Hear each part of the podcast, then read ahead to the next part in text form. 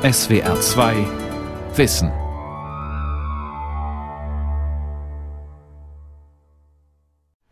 So, jetzt ist der Adblocker aus. Jetzt lade ich einmal die Seite neu. Jetzt stehen wir bei Null, aber der Adblocker ist auch aus. Felix und sein Bruder Moritz beugen sich über den Laptop. Der 13-jährige Felix klickt oben rechts, schaltet den Werbeblocker des Browsers aus. Kurzer Blick auf die Statistik. Insgesamt hat der Laptop schon 87.000 Werbungen geblockt. 87.000 Werbeeinblendungen, natürlich nicht nur solche für Kinder. Felix klickt das Video zweier YouTuber an. So, erste Werbung gleich am Anfang. Für Teufel. Sechs, sechs Sekunden. So, dann sieht man jetzt hier unten, die gelben Sachen sind immer Werbeanzeigen. Also eine haben wir gerade schon gehabt. Eins, zwei, drei, vier, fünf, sechs und am Ende nochmal sieben. Auf 13 Minuten. Der Kunde ist Kind. Wie Werbung die Kleinsten lockt. Eine Sendung von Anja Schrum. So, jetzt gucken wir. Jetzt kommt wieder unten eine Werbung, weil wir bei der nächsten Werbeanzeige jetzt sind. Jetzt spule ich wieder weiter vor. Ich mach nichts. Oh, jetzt kommt, jetzt kommt wieder unten eine Werbung im Bild, die ich wieder wegklicken muss, wenn ich das Video ordentlich sehen will. Sieben Werbeeinblendungen vor bzw. in einem knapp 13-minütigen YouTube-Filmchen. Felix klickt weiter. Also ich kann ja mal eins zeigen. Ah, jetzt kommt wieder Werbung. Deine Daten sollten sicher sein. Und Privatsphäre. Aber jetzt kann man hier überspringen. Unten rechts. So, und jetzt vorbei. Das ist jetzt ein etwas anderes Unboxing von einem Handy von einer Automarke eigentlich. Also in Kooperation mit einer Automarke. Unboxing oder zu Deutsch auspacken. Ein Begriff aus der digitalen Welt. Dabei wird ein Produkt meist von einem YouTuber aus der Verpackung genommen und vorgestellt. Felix weiß, Unboxing ist Werbung. Trotzdem schaut er zu, wie Zehntausende seiner Altersgenossen. Und genau darauf setzen die Marketingstrategen. Ob Werbung für Konsumgüter oder Lebensmittel, kleine Kinder sind eine große Zielgruppe. Sie können davon ausgehen, dass mehr als die Hälfte der Internetwerbung für Lebensmittel beispielsweise sich an Kinder richtet. Das gilt auch für die Fernsehwerbung. Also sie haben ein hohes Ausmaß in diesen äh, Produktgruppen schon, einfach aus dem Grunde, weil sich eine Vermarktung hier in älteren Bevölkerungsgruppen einfach nicht lohnt. Dr. Tobias Efferts ist Wirtschaftswissenschaftler an der Universität Hamburg.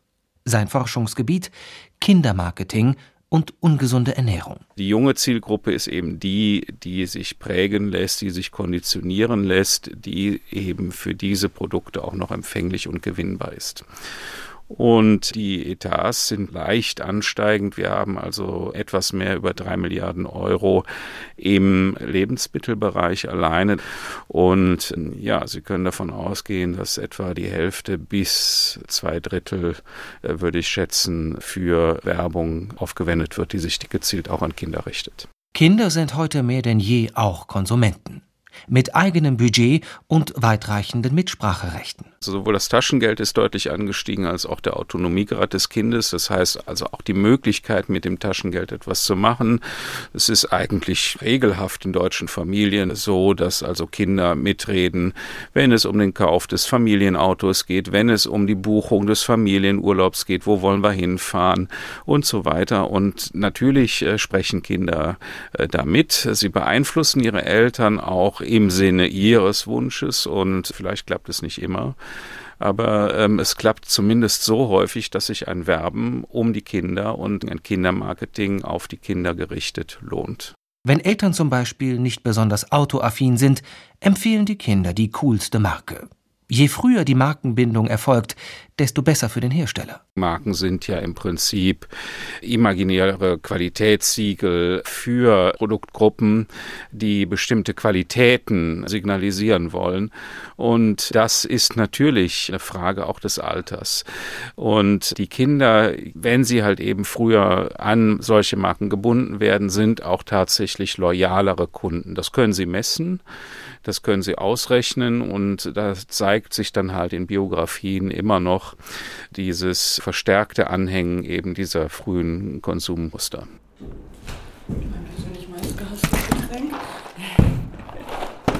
Luise Molling trägt einen Arm voller Softdrinkflaschen, Frühstücksflocken und Kakaopulver in den Besprechungsraum.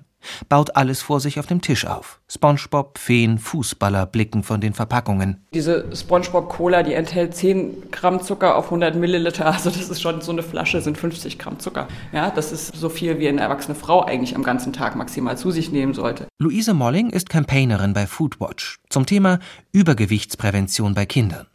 Die schmale, energische junge Frau mit dem dunklen Pagenkopf ist aber auch Mutter. Ich bin seit zweieinhalb Jahren Mutter einer kleinen Tochter und darf jetzt schon erleben, wie die Marketingstrategien der Konzerne bei meiner kleinen Tochter schon wirken. Luise Molling schüttelt den Kopf und erinnert sich. Neulich war ich mit ihr in einem Supermarkt und sie sagte plötzlich Mickey Maus, Mickey Maus. Und ich habe mich überhaupt gewundert, dass sie Mickey Maus schon kennt, aber habe dann geschaut, was sie überhaupt meint und habe dann wirklich zehn Meter entfernt im, im Kühlregal einen Joghurt gesehen mit einer Mickey Maus drauf. Also mir wäre das gar nicht aufgefallen, ihr eben schon. Kleinkinder können nicht lesen, also setzen Marketing-Experten auf Figuren, die Kinder kennen und mit denen sie positive Gefühle verbinden.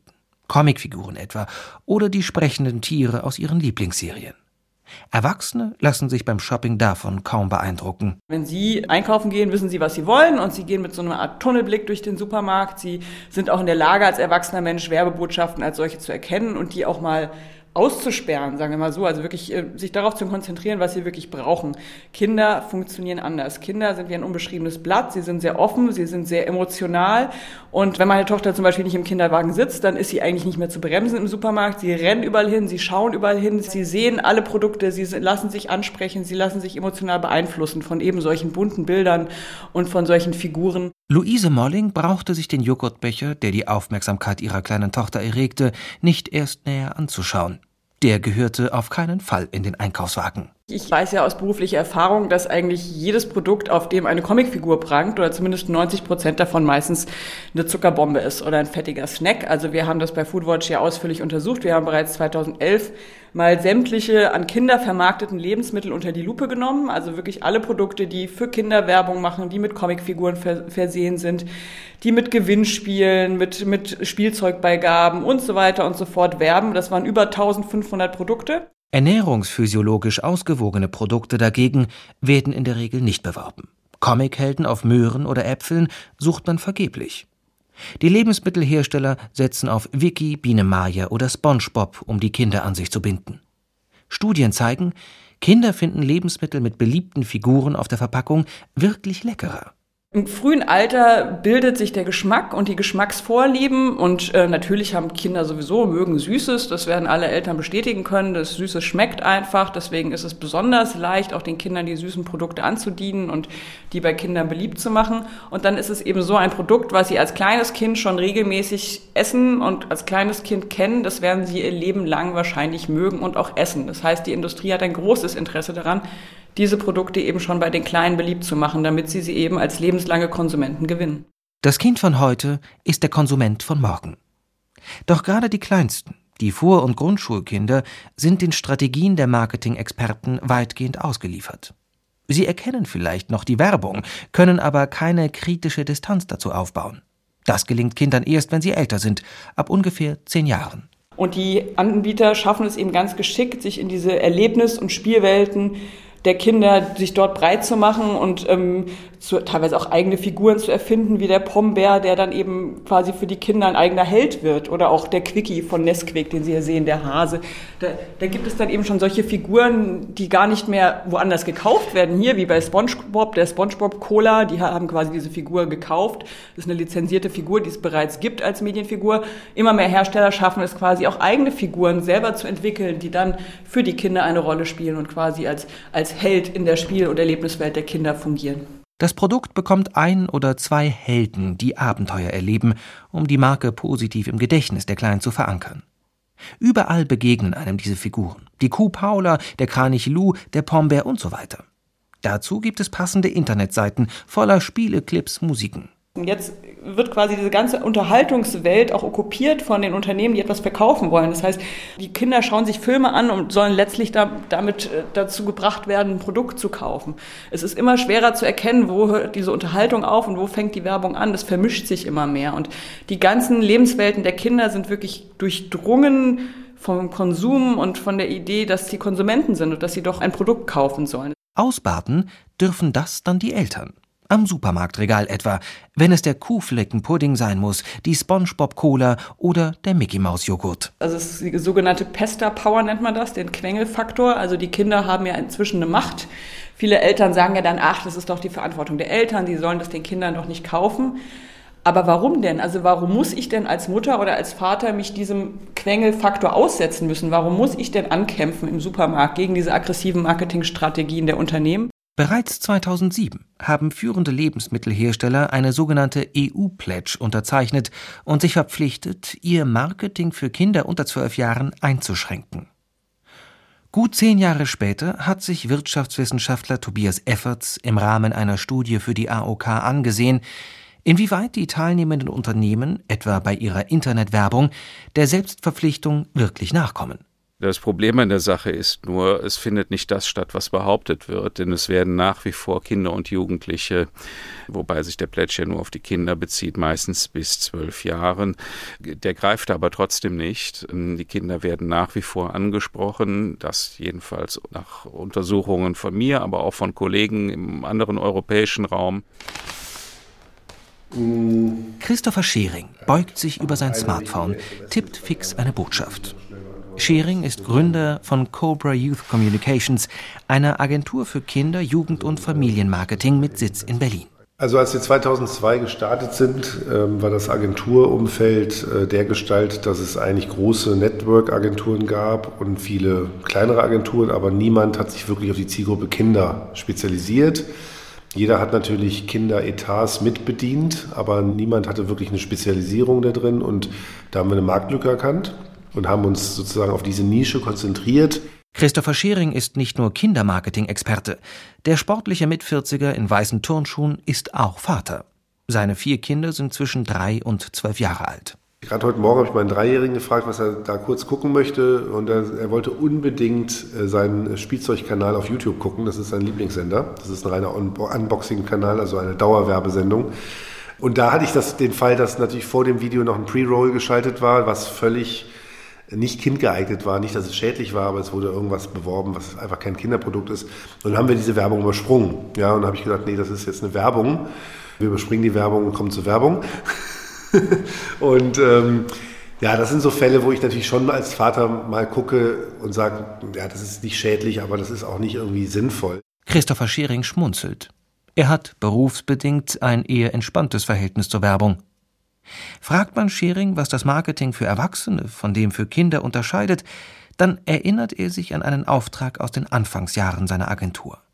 Eine Lebensmittelkampagne, ein Produkt, das mit einem Bauernhof beworben werden sollte. Und das wurde sehr liebevoll von einem Illustrator gezeichnet, von einem Artdirektor schick gemacht.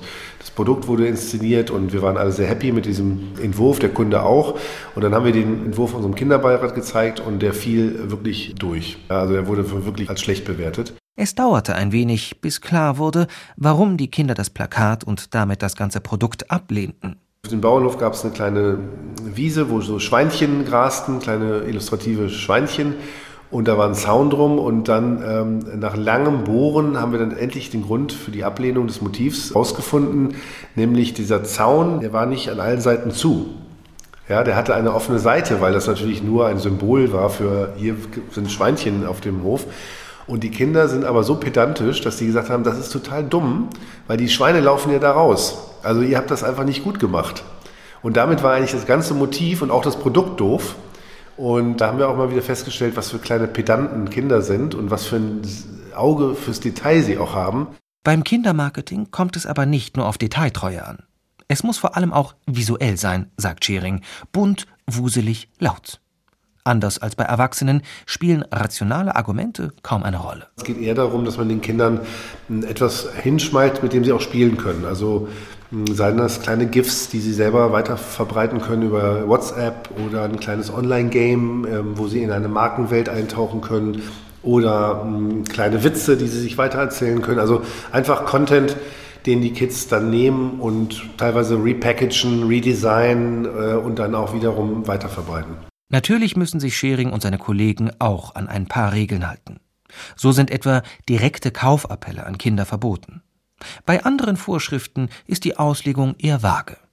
Was ankommt und was nicht, das diskutieren die Werber im sogenannten Kinderbeirat. Das heißt, wir holen die Kids rein, wir setzen uns mit denen an den Tisch und diskutieren mit denen einfach Produkte, Themen, Dynamiken, Kaufpräferenzen, Marken, was sie toll finden an Marken etc., um einfach zu verstehen, was macht eine Marke cool, wie, wieso kommt ein bestimmtes Spielzeug plötzlich raus, groß raus, welche Musik wird gehört, welche Medien werden genutzt. Äh, Social Media ist total spannend, weil da gibt es äh, im Kinderumfeld kaum Marktforschung.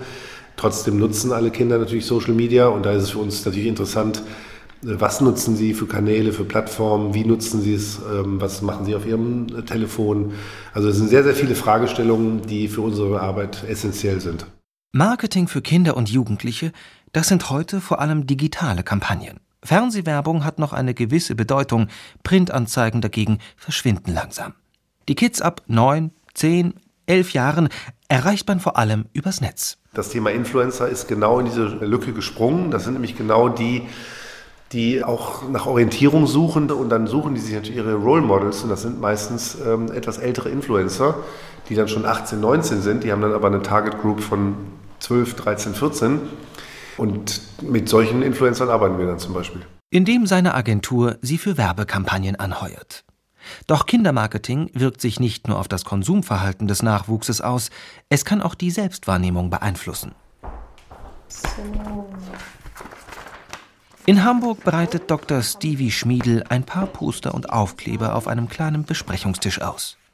Zu sehen sind rosa gekleidete Mädchen am Spielzeugherd und Jungs in Blau am Spielzeughandy. Ich habe meine Kinder bekommen äh, Anfang der 2000er, das heißt, es war genau die Zeit, als Gender Marketing in Deutschland ankam. Ich bin ja selber halb Britin, bin selber als Kind sehr pinkifiziert, eher aufgewachsen gegen meine deutschen Freundinnen. Die haben immer gesagt, was hast du denn für Spielzeug? Das, die Farben, die haben wir hier gar nicht so. Pinkifiziert?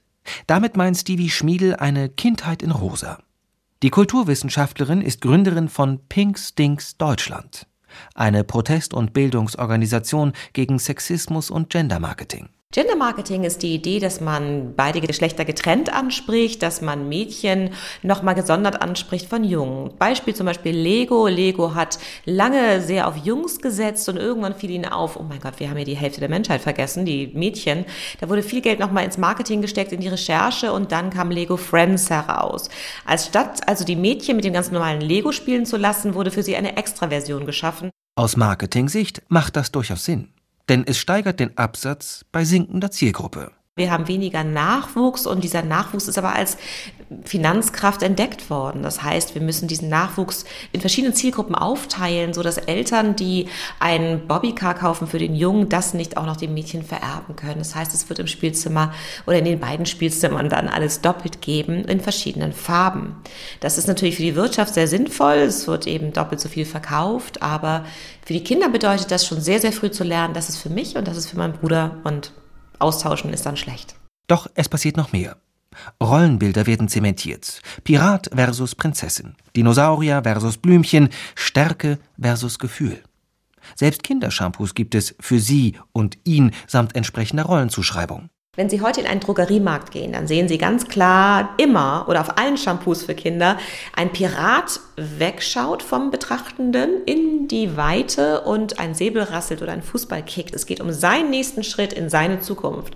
Mädchen schauen auf jedem Bild und jedem Produkt immer die Betrachtenden an mit einem devoten und süßen Blick, der sagt, bin ich auch niedlich genug. Das sind schon Bilder, die, die sehen wir gar nicht mehr. Die können es aber überprüfen, gehen sie irgendwo hin, es wird überall das Gleiche sein. Unterteilt wird nicht nur beim Spielzeug, auch bei der Kinderkleidung. In den Girls-Abteilungen finden sich kaum noch Hosen, mit denen Mädchen anständig klettern können. Die meisten sind zu eng geschnitten, zu empfindlichem Farbton. Und selbst bei den Lebensmitteln gibt es heute Feendrinks oder Feuerwehr- und Prinzessinnensuppen. All das wird von der Industrie angeboten und von den Eltern gekauft. Und so argumentieren auch die Marketing-Experten.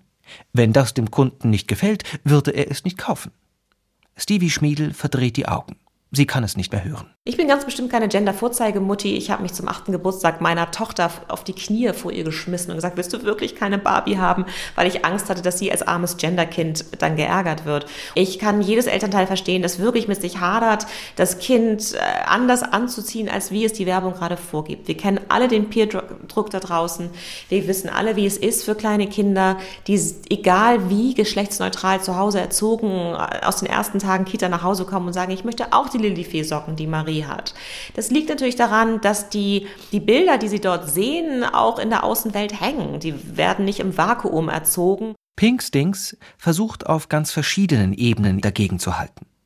Indem der kleine Verein etwa bei Unternehmen und Agenturen das Thema Gender Marketing anspricht, in Kindergärten und Grundschulen mit einem Theaterstück rund um einen kleinen Jungen und sein rosa Pony aufklärt und den erzürnten Eltern eine Plattform bietet. Man muss den Eltern die Möglichkeit geben zu protestieren auch. Und das tun wir durch Pinkstings, durch unsere Plattform. Wir haben 100.000 Abonnenten jetzt in verschiedenen Social Media Accounts, die gemeinsam Shitstorm, die gemeinsam laut werden, die unsere Blog-Einträge lesen und weiterleiten, weil die einfach das Gefühl haben, hier läuft irgendwas schief.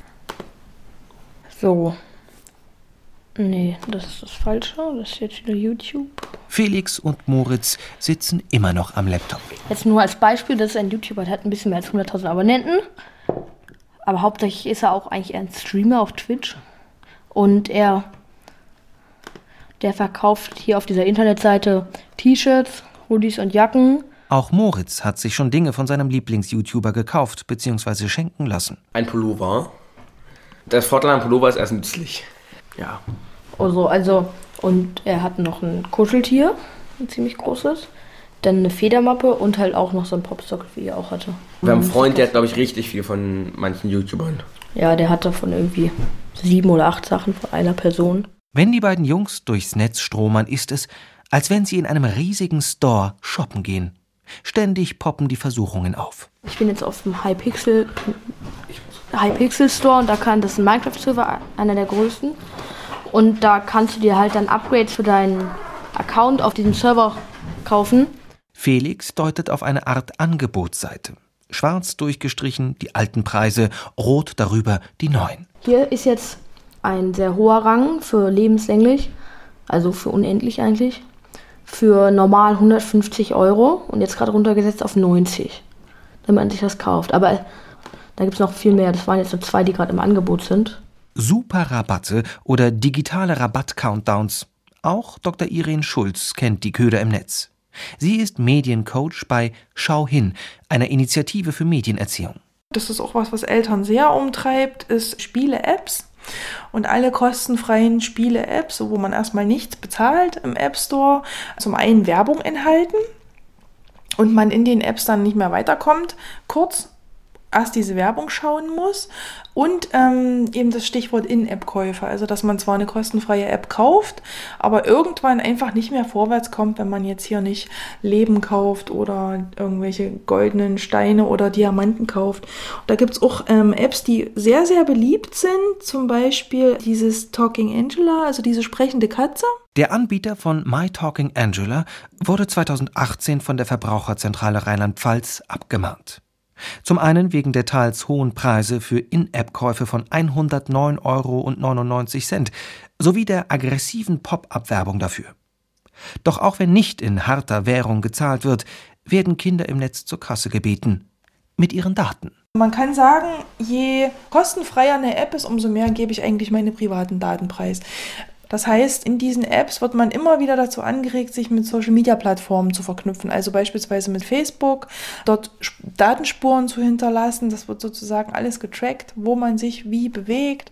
Ein weiteres großes Problem beim Marketing im Netz ist die Vermischung von Werbung und Content, findet Irene Schulz, besonders bei den sogenannten Influencern. Weil ohnehin dieses Phänomen, dass dieser Social Media Star, also dem ich folge, sozusagen, mit dem ich persönlich befreundet bin, bei Facebook, bei Instagram und bei YouTube, der mir früh schon aus dem Bett postet, was er heute anziehen wird, was er gut findet, mit dem ich zusammen ins Bad gehen kann und auf Arbeit gehen kann, dass der nicht echt ist und dass das sozusagen ähm, ein Marketingkonzept dahinter steht und dass das gemacht ist. Ich finde, das ist selbst für uns Erwachsene manchmal ganz schwer zu erkennen. Gleichzeitig wird die Zielgruppe der Influencer immer jünger.